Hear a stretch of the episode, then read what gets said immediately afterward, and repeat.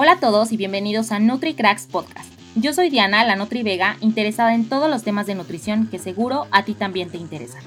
Los problemas de tiroides y autoinmunes están a la orden del día y son muchas de las razones por las cuales falla nuestro sistema. ¿Cuántas veces no le hemos dado la atención que merecen y omitimos nuestra debilidad, fatiga, frío, depresión y sentimientos encontrados todo el tiempo? Para hablar más acerca de nuestra tiroides y de Hashimoto, tengo el gran honor de presentarles a nuestro crack, Mariana Godoy. Ella es licenciada en nutrición, diplomada en nutrición deportiva por el Comité Olímpico Internacional, con maestría en nutrición deportiva, atleta y mamá. Yo tuve la fortuna de conocerla porque formamos un equipo padrísimo del cuidado de la salud intestinal y asistimos juntas a la certificación de microbiota intestinal para la salud en Madrid 2020. Me encanta su perspectiva funcional y es así como yo le doy la bienvenida.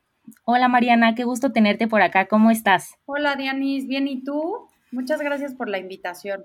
Yo feliz de tenerte aquí. La verdad es que me encanta cómo abordas este tema y todas las cosas que sabes porque eres una persona que vive en esto. Entonces, pues, qué mejor que alguien que lo padece, nos explique acerca de qué es, cómo funciona. Me gustaría primero arrancar y entender el tema de Hashimoto, pero para saber más acerca de esto, me gustaría saber qué es la tiroides y qué hace por nosotros. Perfecto, Dianis. Como tú bien dices, siendo una persona que padece de hipotiroidismo, así se los voy a poner porque esto es lo que te diagnostican en un principio.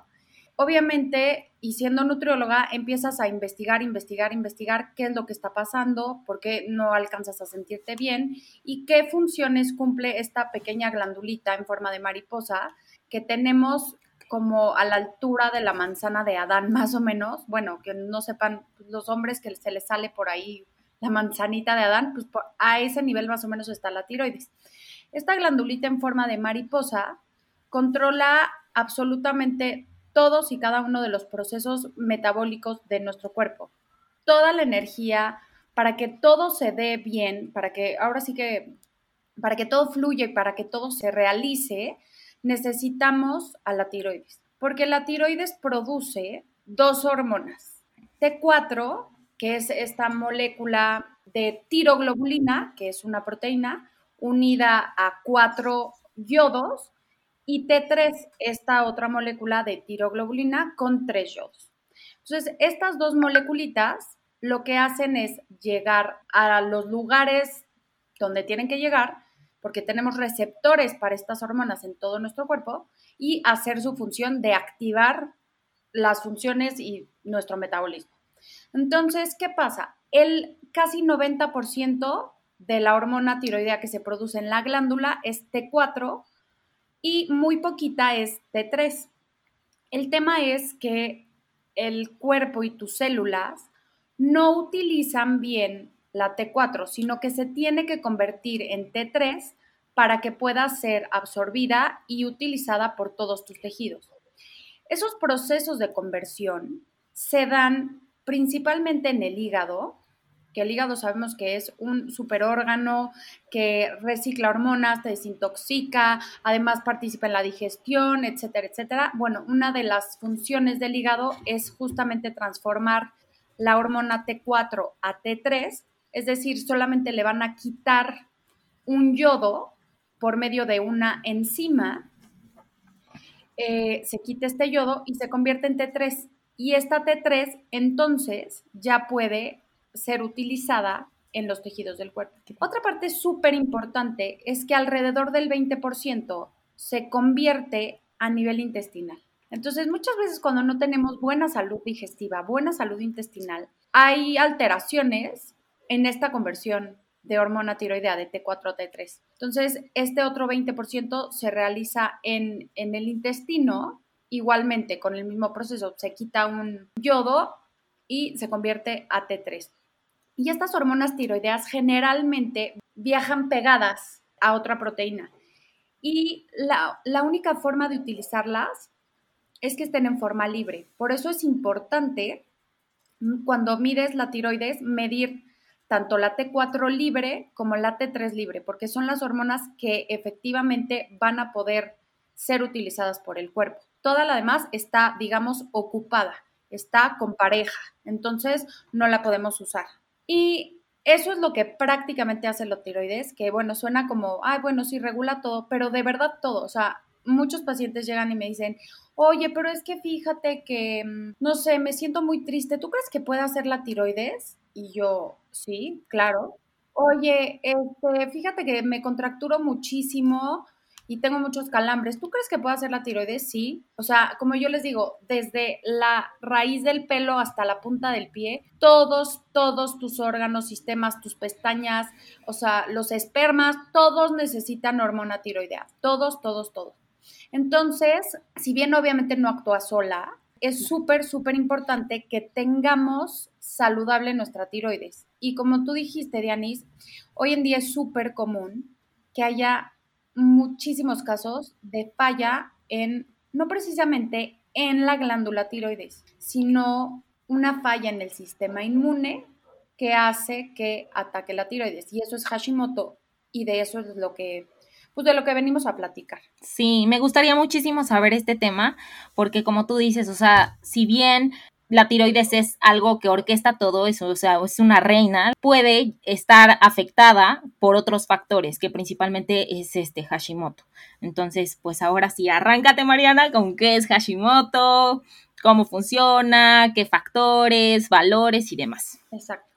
Hashimoto es eso, una enfermedad autoinmune. No es una enfermedad tiroidea.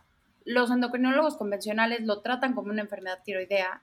De, ah, bueno, mamacita, tus niveles ya están alterados, te voy a medicar, te doy tu pastillita y santo remedio, ya, ya está regulado todo. Pero como yo siempre les digo a mis pacientes, que comparemos esta enfermedad autoinmune con otras enfermedades autoinmunes, como artritis reumatoide, como lupus, como, o sea, cualquier enfermedad autoinmune. Simplemente, en este caso, Hashimoto no ataca las articulaciones, por ejemplo, como en la artritis, sino que ataca la tiroides. Entonces, ese es lo que va a hacer súper diferente el tratamiento y el abordaje de un hipotiroidismo causado por Hashimoto, que es la mayoría de los casos de hipotiroidismo. Eso es algo que la gente no sabe, porque los doctores nunca les han medido los anticuerpos, que ahorita voy a eso. Pero algo súper importante es que son como tres sitios donde hay esta disrupción en la función tiroidea. Uno es la autoinmunidad, la respuesta autoinmune, entonces eh, se elevan los anticuerpos que son la antiperoxidasa tiroidea, que es una enzima, y antitiroglobulina, que es esta proteína que forma las hormonas tiroideas. Otra cosa es que el estado de inflamación caracterizado por el ataque autoinmune baja la función de esta enzima que convierte de T4 a T3. Entonces baja la conversión de hormona tiroidea, es otra de las disfunciones, y que no hay buena respuesta en los receptores tiroideos. Eso también puede estar pasando en Hashimoto. ¿Cómo saber si lo tengo? ¿No? Es muy importante pedir un panel, un perfil tiroideo completo con fracciones libres, porque generalmente los perfiles tiroideos solamente incluyen la T4 libre, porque en el modelo convencional simplemente te miden TSH y T4, ¿no? Para explicarles esto, les voy a explicar cómo funciona la tiroides, el cerebro, el hipotálamo produce una hormona que después manda una señal a la pituitaria, ahí se fabrica esta como señal que se llama TSH, hormona estimulante de tiroides, que esa es la que como que controla si hay mucha hormona o no. Pero este es solo un mecanismo de cuánta hormona hay o no, es una señal a nivel glándula pituitaria, no a nivel glandular tiroideo. Entonces, esta TSH manda la señal cuando, por ejemplo, te falta hormona, la TSH dice, ah, falta más hormona, mando más TSH. Entonces, a mayor nivel de TSH, quiere decir que te está faltando hormona, entonces ahí es donde consideramos que hay un hipotiroidismo. Y cuando ya se empiezan a estabilizar estas hormonas, la TSH, las hormonas avisan, así como, bueno, ya hay suficiente hormona, entonces la TSH disminuye. En el caso, por ejemplo, del hipertiroidismo, si hay demasiada hormona tiroidea, eh, o sea, se va a mandar esta señal y entonces la TSH va a disminuir muchísimo. Y son estos otros síntomas de taquicardia, se acelere, insomnio, incluso los ojos saltones, entre otras cosas. Pero bueno, que Hashimoto también puede causar, puedes cursar Hashimoto con hipertiroidismo de repente y moverte hacia hipotiroidismo, porque este ataque autoinmune está atacando a tu glándula tiroides y esta se puede ir descontrolando de manera impresionante. Entonces, para que sepan que en cuestiones de enfermedad tiroidea autoinmune se puede ir de hiper a hipo, de hipo a hiper, sobre todo cuando no hay un buen control y un buen diagnóstico, ¿ok? Sí, sí, sí, me parece súper que digas eso porque como tú lo mencionas, que te diagnostiquen Hashimoto no significa que tengas hipotiroidismo o hipertiroidismo y tampoco hay un punto exacto donde te, te dicen, ah, van a pasar dos meses y vas a desarrollarlo. O sea, eso tampoco sucede. Exacto. Y algo importante es, como les comentaba, los análisis. Medir la TSH, que es la señal, para ver qué tan buena está la señal, pero también medir a nivel glándula tiroidea cuánta hormona hay o qué también están tus hormonas. La T4 libre y la T3 libre son como los mayores indicadores de qué también estás para mí. Entonces, la TSH, los rangos de TSH son amplísimos en los laboratorios, van desde 0.08 por ahí hasta 5, que cuando alguien para mí, cuando alguien tiene 3.5, ya hay que pensar que su tiroides no está funcionando tan bien. Y eh, de T4 libre, lo ideal es estar como entre 1.3, 1.8 y de T3 libre puedes estar, lo ideal es arriba de 3, 3.5 hasta 4.5, por ahí son como los rangos ideales de estas hormonas tiroideas. Pero el chiste es ver como, como yo les digo siempre, todo el rompecabezas, ir armando las piezas para tener también un diagnóstico acertado tienes que medir anticuerpos tiroideos, como les digo, antiperoxidasa y antitiroglobulina, y ver si están elevados o no. Hay muchísimos casos donde primero se elevan los anticuerpos, empieza el ataque autoinmune, pero la tiroides sigue funcionando bien. Y en ese momento muchos doctores te dicen, oye, no, pues es que no, no hay que hacer nada, hasta que falle tu tiroides ya te doy medicamento. Pero no, como el tema es un, un problema del sistema inmune, puedes empezar a tratar ese ataque autoinmune de muchas maneras para evitar que falle la tiroides. O sea, si lo agarras en esa etapa está increíble porque puedes hacer mucho. Y hay también muchos casos donde la tiroides ya falló y los anticuerpos apenas están elevaditos. Esto es súper, o sea, súper individual. Cada quien responde diferente. Por ejemplo, les cuento mi caso. A mí me diagnosticaron hipotiroidismo con una TSH de 3.5, que estaba en rangos, pero ya mi T4 libre estaba bajitita. Entonces, y yo tenía todos los síntomas, todos, todos y absolutamente todos los síntomas, pero mis anticuerpos no estaban tan mal, estaban como en 50, que considerando que hay pacientes que tienen anticuerpos hasta en 4000, pues 50 es algo súper leve, pero mi tiroides ya estaba fallando, fui muy sensible a esa respuesta inmune de mi cuerpo. Hay otros pacientes que no, hay otros pacientes que tienen los anticuerpos en 1000 y su tiroides todavía está bien. Entonces, ahí es este, la clave, o sea, detectarlo a tiempo, detectar y ver en qué etapa estás y qué puedes hacer. Si puedes primero medicar, porque pues ya falló la tiroides, o puedes empezar también por el sistema inmune antes de que falle la tiroides, ¿no? Eso es importante. Claro, es un tratamiento súper, súper individual y por eso es necesario pues asistir también con un profesional que te oriente a esto y que conozca, porque como tú dices, es muy fácil decir, bueno, tienes tiroides, no tienes, sí, pero no solo se trata de eso, o sea, se trata de siempre hacer el perfil de anticuerpos al igual que el de tiroides, como tú dices, en fracciones libres. Exacto. Como les contaba, o sea, las etapas de la autoinmunidad, primero es que se eleven estos anticuerpos, TG y TPO, sin, o sea, puede ser sin síntomas, sin ningún síntomas o no hay daño al tejido todavía. Y después ya se elevan los anticuerpos, empiezan los síntomas y empieza a subir la TSH. Y la última etapa es que se elevan los anticuerpos, hay ya destrucción del tejido y la TSH ya está súper elevada. Entonces, en estos tres puntos es donde puedes cachar al paciente. ¿Cuáles son los síntomas? Los síntomas del hipotiroidismo es, o sea, un cansancio como yo y otra amiga que también tiene lo mismo, decimos es cansancio tiroideo. Es un cansancio descomunal, o sea que no entiendes qué te está pasando porque por qué estás tan cansada.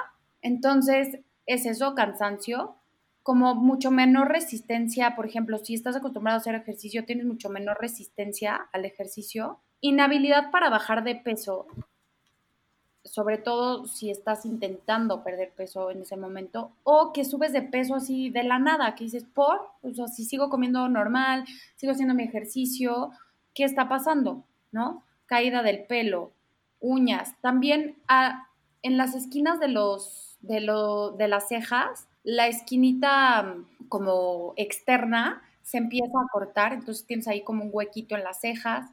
Em, ¿Qué más puede ser? Pues depresión, intolerancia al frío, ansiedad, irritabilidad.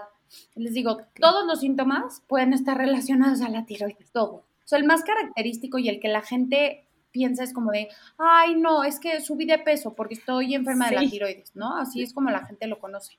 Pero no, la verdad es que como controla tantas funciones, Ah, los síntomas van desde el no poder bajar de peso o el subir de peso hasta eh, sentirte súper cansada o tener incluso ovario poliquístico, porque la tiroides también regula como la señal a las, a las hormonas eh, sexuales. Entonces, si la tiroides no está bien, las hormonas sexuales no están bien, se empieza a descompensar todo y entonces hay una relación muy estrecha entre hipotiroidismo y síndrome de ovario poliquístico, que seguramente, Dianis, tú lo ves en consulta cada vez más común haya como estas dos. Y también luego resistencia a la insulina. ¿Por qué?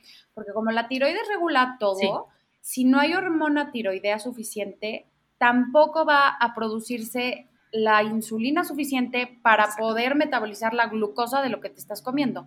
Entonces empieza a haber cierta resistencia a la insulina, digo esto ya en casos más graves, pero es así como todo se va como descompensando y descontrolando simplemente por una glandulita que está en nuestro cuello que regula tantas, tantas cosas.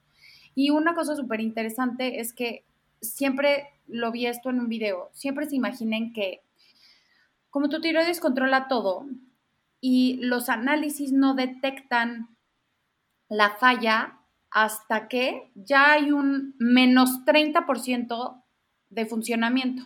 Ahí es cuando ya se te elevó la TSH, eso ya está en menos 30%. Entonces, todos tus órganos, todas tus células, todo está al menos 30%. Entonces, obviamente es normal sentirte pésimo.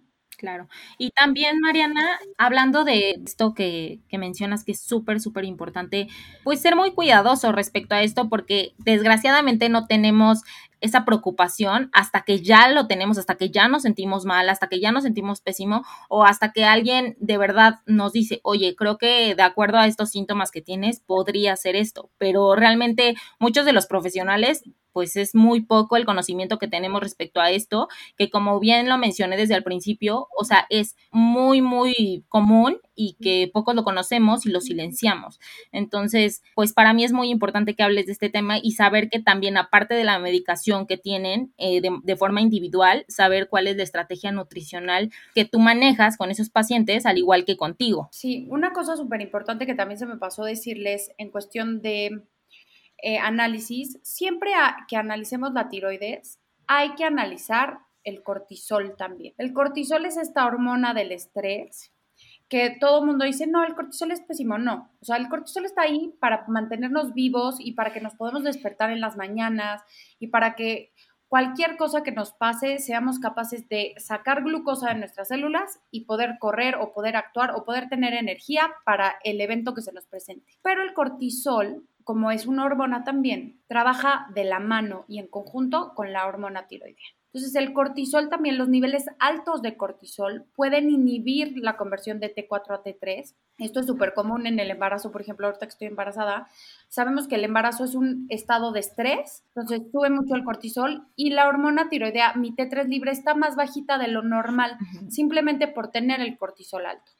Entonces también es súper importante medir el cortisol, ver cómo está el cortisol y darle apoyo a las glándulas adrenales también para que la tiroides funcione bien. O sea, porque todas las hormonas funcionan en sintonía, funcionan como en una orquesta, que si una falla y solo tratas a esa que falla, pues a lo mejor la otra, las suprarrenales van a hacer demasiado esfuerzo por la medicina tiroidea que ya te está acelerando todo. Entonces las adrenales, si no están bien apoyadas, si no están bien como, sí, literal, consentidas, así, bien tratadas, obviamente también se van a cansar, se van a acelerar demasiado y entonces también siempre en el tratamiento de, Hashimoto y sobre todo eh, con hipotiroidismo, eh, hay que tratar y ver como las glándulas adrenales para darles apoyo, para apoyarlas siempre que estamos en un tratamiento de tiroides. Y pues para manejar Hashimoto lo más importante es la dieta.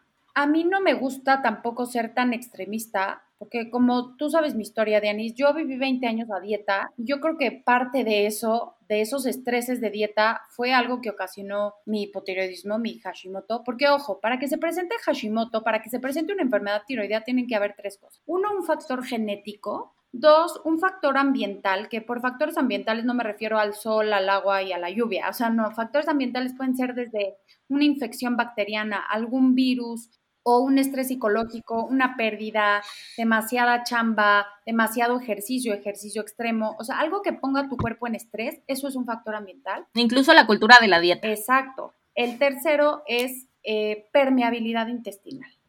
Porque si tú bien sabes, Dianis, si no hay permeabilidad intestinal, pues nada pasa, entonces la barrera está fuerte, las defensas están fuertes.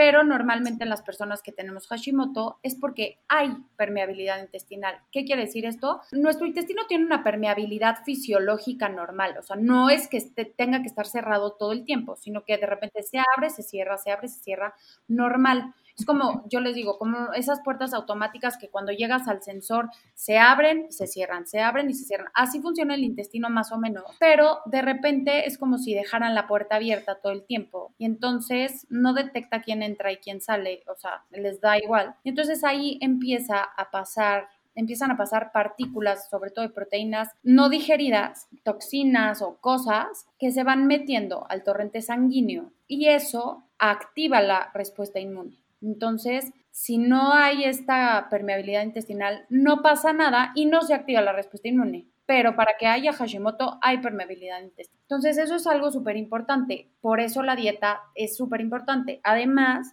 las personas con Hashimoto se ha relacionado muchísimo con enfermedad celíaca. No es que todos los que tengan Hashimoto son celíacos, pero hay muchos pacientes con Hashimoto que después desarrollan celiaquía o que bien tienen intolerancia al gluten. Y les voy a contar mi caso, no porque yo me quiera poner de estrella, o sea, pero para que ubiquen, yo tengo Hashimoto, después con un doctor funcional aparecieron anticuerpos contra el gluten, que yo dije, bueno, soy intolerante al gluten, pero después en un curso de inmunología y nutrición, yo le dije a mi profesor, oye, a ver, ¿qué pasa? Tengo Hashimoto, pero también tengo alergias, pero también tengo esto y el otro, porque además les voy a contar algo, el sistema inmune, las alergias son como por una vía y la autoinmunidad es otra vía diferente del, sistema inmune. Entonces le dije, ¿cómo? No, no, o sea, ¿por qué tengo las dos? Me dijo, algo ha de estar mal. Entonces me investigó y me sacó los genes que se llaman HLA y estos genes, pues, o sea, salieron el gen HLA-DQ2 y DQ8 que te predisponen 100% para ser celíaca. Entonces, aquí tienen el claro ejemplo de Hashimoto y probabilidad de ser celíaca al máximo. entonces, para que vean que sí es real, o sea, aquí estoy yo de viva voz contándoles mi historia, porque sí es importante que cuando tratemos Hashimoto, eliminemos el gluten, sobre todo si nuestros anticuerpos están descontroladísimos o si tienes el gen, como yo lo tengo, ¿ok? Que ahorita voy a entrar en esa parte de somos personas y manejarlo a veces es muy complicado, pero bueno, el gluten es súper importante y es, esta famosa dieta paleo autoinmune para todas las enfermedades autoinmunes o el protocolo de Walsh de la doctora Terry Walsh para las enfermedades autoinmunes que te eliminan un chorro de cosas. Tienen efectos impresionantes, pero yo siempre les digo que hay que ver en qué nivel está. Si tienes anticuerpos en 4000, no. O sea, hay que quitar gluten, maíz, granos, leguminosas, nueces, cítricos, solnáceas, todo, todo hay que quitarlo porque algo de tu dieta puede estarte inflamando. Pero si tienes tus anticuerpos medio que en 150, 200, puedes empezar por gluten, lácteos y soya, que para mí es lo principal en Hashimoto, y de ahí ir viendo, ah, no bajaron los anticuerpos, no se está sintiendo bien, vamos a quitar maíz. Ah, bueno, ya se siente un poco mejor, entonces dejamos sin maíz a la persona. Y esto es un proceso súper individual, porque si tú agarras un libro, que bueno, yo amo los libros y está perfecto y son una gran guía, pero si tú agarras un libro Luego puede resultar súper abrumador ver la lista de todos estos alimentos fuera. Y entonces dices, Dios mío, ¿qué voy a comer? Entonces es súper importante como personalizar siempre la dieta cuando tienes Hashimoto para ver realmente qué es lo que te está afectando y encontrar por dónde. Otra cosa muy importante es el manejo del reemplazo de la hormona tiroidea. Si tu reemplazo hormonal no está bien, no van a bajar los anticuerpos porque la tiroides siempre se va a seguir atacando. Y esto me lo enseñó mi endocrinóloga y tiene toda la razón. Los casos de pacientes que yo veo que no están bien tratados o que a lo mejor no es la dosis correcta o no es el medicamento correcto, siguen y siguen y siguen con anticuerpos. Entonces, eso es súper importante. Y manejo del estrés, o sea, el estilo de vida es súper importante. El estilo de vida incluye la dieta, obviamente, pero, a ver, descanso. ¿no? Descansar súper bien, porque, o sea, el dormir, acuérdense que mientras dormimos nos, reponemos de todo, nuestras células se reponen, este, entonces es muy importante el descanso, manejo del estrés, meditación, todo, porque acuérdense que el estrés puede ser un factor que contribuye a la, a la autoinmunidad y, como les digo, el reemplazo tiroideo. Eso es lo más, más, más importante. Y Hashimoto es ocho veces más común en mujeres que en hombres. Wow. Y en la suplementación, Mariana. En suplementación, para casos de autoinmunidad, mi gurú, mi doctor favorito, que se llama Datis Karashian, es ahí un, no sé, un gringo hindú medio raro, em, el cual me presentó una amiga y desde ahí me enamoré de su forma de explicar. Eh, él siempre recomienda em, omegas, omega 3 súper importante, y también como es una enfermedad autoinmune, glutatión, glutatión liposomal en crema. Es muy difícil encontrarlo, pero el glutatión es un antioxidante que necesitamos. Y como la autoinmunidad es inflamación y eso es oxidación, necesitamos tener un arsenal de antioxidantes. Nuestro, nuestro hígado súper bien, el glutatión se produce en el hígado, nuestro hígado súper, súper bien para poder enfrentarnos a este ataque. Entonces, el glutatión ayuda muchísimo a bajar los anticuerpos también, pero si no puedes tomar glutatión, el NAC, N-acetilcisteína, es un precursor del glutatión y lo puedes tomar. Igual, la suplementación siempre a mí me gusta ser muy individual. Em, vitamina D es súper importante porque es básica para la función tiroidea. Zinc también es súper importante para la función tiroidea porque ayuda a la conversión de T4 a T3. El selenio igual, en la glándula tiroides es donde más selenio tenemos en el cuerpo, o sea, de, los, de las glandulitas y órganos donde más selenio hay. Entonces necesitamos selenio. Les digo, si los anticuerpos están muy altos, NAC. Cuando también quieres bajar anticuerpos, se ha visto que el mioinositol, que se usa mucho para ovario poliquístico y para promover como la ovulación regularizar las hormonas sexuales, em, junto con selenio puede ayudar a bajar los anticuerpos. Y para apoyar las glándulas adrenales, depende muchísimo de la persona. Puedes usar desde rodiola, ashwagandha, este reishi o holy basil o depende mucho de la persona. La verdad, los adaptógenos no son mi fuerte, pero bueno, ahí voy aprendiéndole cada vez más, depende del caso, pero sí es importante que la suplementación también sea muy, muy, muy personalizada. Sí tienes toda la razón. Y también hay otra cosa que yo leí al respecto de eso y como dices, porque el cortisol es muy importante, darle descanso y darle toda la atención a estos síntomas y es la relación que nosotros tenemos cuando una persona tiene Hashimoto y la actividad física, porque sabemos que pues si bien tenemos estos aumentos de, de peso, entonces seguro en nuestra cabeza pasa por muchísima abrumación al querer perder este peso y no saber cómo hacerlo.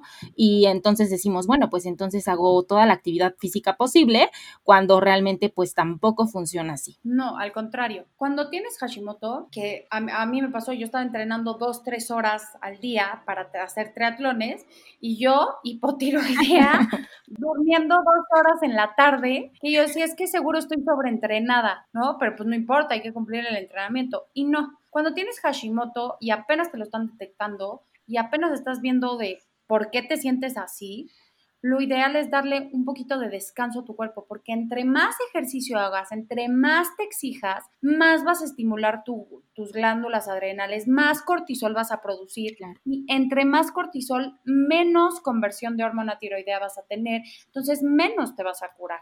Entonces, yo ahí siempre les digo a mis pacientes, muchos pacientes me dicen, oye, pero es que yo soy deportista ¿Y, qué hago? ¿Tengo que dejar de correr? ¿Tengo que dejar de hacer maratones? ¿Tengo que dejar de hacer Ironman? No, para nada, para nada, para nada. Simplemente primero hay que controlar lo que hay que controlar, que es lo más importante, y después ya te ocupas de, pues si subiste de peso, pues ya lo perderás porque tu cuerpo se va a reacomodar en, en el peso donde debe de ir. Igual retomarás tu entrenamiento, quizá paulatinamente, y ya. De verdad que sí se puede, Simplemente el chiste es no llegar a estos límites de sobreexigencia y sobreentrenamiento porque te vas a fregar más la tiroides. Claro. Y algo que me gusta mucho y que tú tratas de darle mucho valor a, a esta parte del autoconocimiento y de darte la oportunidad de que te conozcas y que reconozcas todas estas señalizaciones que tu cuerpo te manda y que nosotros omitimos todo el tiempo por toda esta cantidad de información y que no nos acercamos muchas veces a las personas ideales acerca de estos temas. Exacto, 100%. Y no es que yo tenga algo en contra, por ejemplo, de los doctores convencionales, endocrinólogos, porque ellos salvan vidas. A mí, un doctor que yo amo y adoro es una eminencia y a mí fue el que me rescató y me controló la tiroides. Pero ya ahorita que, por ejemplo, algo que pasa muchísimo, que por, ¿por qué Hashimoto es más común en mujeres? Por las fluctuaciones de nuestras hormonas.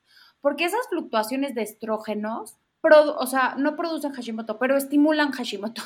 Entonces, por ejemplo, en casos como embarazo, ¿no? El embarazo puede detonar Hashimoto. Entonces, en el posparto, que me fue fatal, mis anticuerpos estaban en 400 cuando yo siempre había estado en 50, 80. O sea, mis anticuerpos altísimos, yo me sentía pésimo, lloraba todos los días, mi tiroides descontrolada. El doctor solo me subía y me subía y me subía y me subía la dosis de T4 y yo me sentía pésimo. Hasta que cambié de doctor, me tuvieron que dar suplementación de T4 y un poquito de T3 para poder apoyar a mi tiroides para que saliera. Y entonces así me empezaron a bajar los anticuerpos y ya, santo remedio santo, santo remedio. Entonces, ahí sí es como buscar al profesional que te acomode en ese momento, que vea tus necesidades de ese momento, porque les digo que no es nada más la tiroides, son un chorro de cosas. Entonces, igual, ir con un nutriólogo que, no sé, hay muchísimos tipos de nutriólogos, pero a lo mejor han llegado conmigo muchos pacientes de, oye, es que fui a tal lugar y me pusieron una dieta súper restrictiva que no pude hacer, pero me quiero curar, ¿qué hago? ¿Ok? Entonces tienes que empezar poco a poco y conocer a tu paciente y ver, o sea, y ver por dónde le das, ¿no? Igual, o sea, a todos los que escuchen, vean qué tipo de personalidad tienen ustedes. Ustedes son súper estrictos, pueden hacer el plan al 100 y ya se quieren curar, pues vayan con algo súper, súper estricto y así. No son capaces de hacerlo o sienten que no, que los va a abrumar horrible, pues busquen algo que sea más flexible y que se vaya adaptando a sus necesidades de ese momento. Claro. Sí, y más porque aquí juega también un papel muy importante, no solo la nutrición y la parte médica, sino también nuestras emociones, que el sentirte así, pues probablemente también te desconecte y sientas muchas cosas y pienses muchas cosas. Entonces, tener este apoyo eh, multidisciplinario y como tú dices, acercarte a una persona que realmente apoye tus necesidades y que entienda qué es lo que tú necesitas en ese momento, de forma individual, de forma personal, y así pueda ser muchísimo más ligero y fácil. No, 100%, 100%. Y este es, por ejemplo, el caso del gluten, que pues dejar el gluten es muy complicado, porque todo tiene gluten, porque vas a casa de la amiguita y hicieron pasta, porque, no sé, tienes una comida y hay pan, un pan delicioso, porque es cumpleaños de tu abuelita y hay pastel, o sea, porque el gluten está en todos lados. Y entonces es lo que les digo a mis pacientes, o sea, si, si están muy mal tus anticuerpos, vamos a bajarlo, porque sí, el gluten es un disparador de Hashimoto sin duda, pero ya una vez que estés controlado, ¿qué es lo que te va a dar más, más tranquilidad? No comer gluten o comerte el gluten y estar tranquilo. Porque si te estresas demasiado, porque no puedo, no puedo, no puedo, no puedo, y estás salivando ese pastel o estás salivando esa rebanada de pan, te va a producir más estrés y eso te va a afectar más. Eso es mi punto de vista, lo que yo he visto conmigo y con mis pacientes. Entonces yo siempre les digo, ya, cómetelo y ya sé feliz en tu dieta normal, en tu día normal, nunca comes gluten, entonces ya, ni modo, ese día ya. La verdad es que los doctores dicen gluten, pero para nada, pero pues en la vida real, en la vida normal, cotidiana del ser humano, todos somos seres humanos, todos tenemos eventos, todos, no a todos nos gusta el pan. Entonces, pues una vez que estés controlado, yo sí les diría, o sea, dense chance en las ocasiones donde vale la pena comer. Claro. Mariana, estoy súper agradecida con este tema. No sé si quieras agregar más algo, alguna recomendación en general que les puedas hacer a todas estas personas que nos escuchan para tratar de identificar esto, porque como ya lo mencionamos, es algo común, silencioso y que no le damos importancia a estos síntomas. Entonces. Si tienen historial familiar de alguien con enfermedades de tiroides, chéquense siempre anticuerpos y perfil tiroideo por lo menos una vez al año y vayan con un profesional que los vea de forma más integral para que entonces puedan tener un tratamiento como mucho más exitoso y sentirse bien.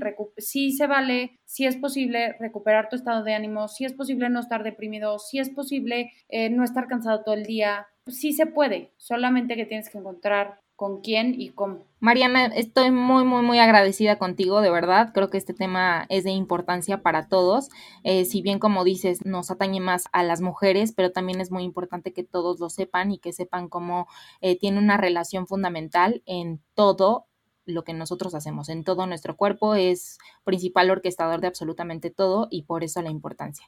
Entonces, antes de terminar, me gustaría que nos dejaras por aquí tus redes sociales para que la gente te siga y obviamente vea todas las cosas increíbles que compartes y que puedan ayudarles también y se acerquen a eso. Sí, claro que sí, Dianis. Pues estoy en Instagram como arroba Mariana Godoy Nutrición. La verdad es la red social que más uso. También estoy así en pero casi nunca subo nada. Y Facebook también me pueden encontrar como Mariana Godoy, Nutrición Deportiva. Muy bien, Marianita. Pues un placer haberte tenido aquí y ya saben que cualquier duda que tengan pueden escribirle al Instagram de Mariana para que puedan acercarse con alguien profesional y que vive con esto y que realmente también puede orientarlos en este tema. Y sin más, pues yo estoy muy agradecida contigo. Te mando un abrazo gigante y espero vernos pronto. De todas maneras, ahí estamos en contacto en nuestro super team de salud intestinal, que fue como yo la conocí y pues me encanta lo que hace y pues no se olviden de seguirla, seguir a la página de NutriCracks y cualquier duda, pues aquí estamos. Mil gracias por la invitación, Dianis. Te mando un besote. Gracias a ti. Yo también. Bye, Dianis. Y bueno, amigos, esto es todo por hoy. No se pierdan el próximo capítulo con un nuevo crack. Y recuerda, Hashimoto es una enfermedad autoinmune que puede estar en tu cuerpo sin ningún síntoma. Esta enfermedad puede evolucionar hasta causar un fallo en tu tiroides. No olvides que tu tiroides hace grandes cosas por ti y necesita de ti y de tu cuidado. No ignores las señales que te manda tu cuerpo. Y ya saben, el conocimiento es poder, pero si no se comparte, no sirve. Nos vemos, hasta la próxima.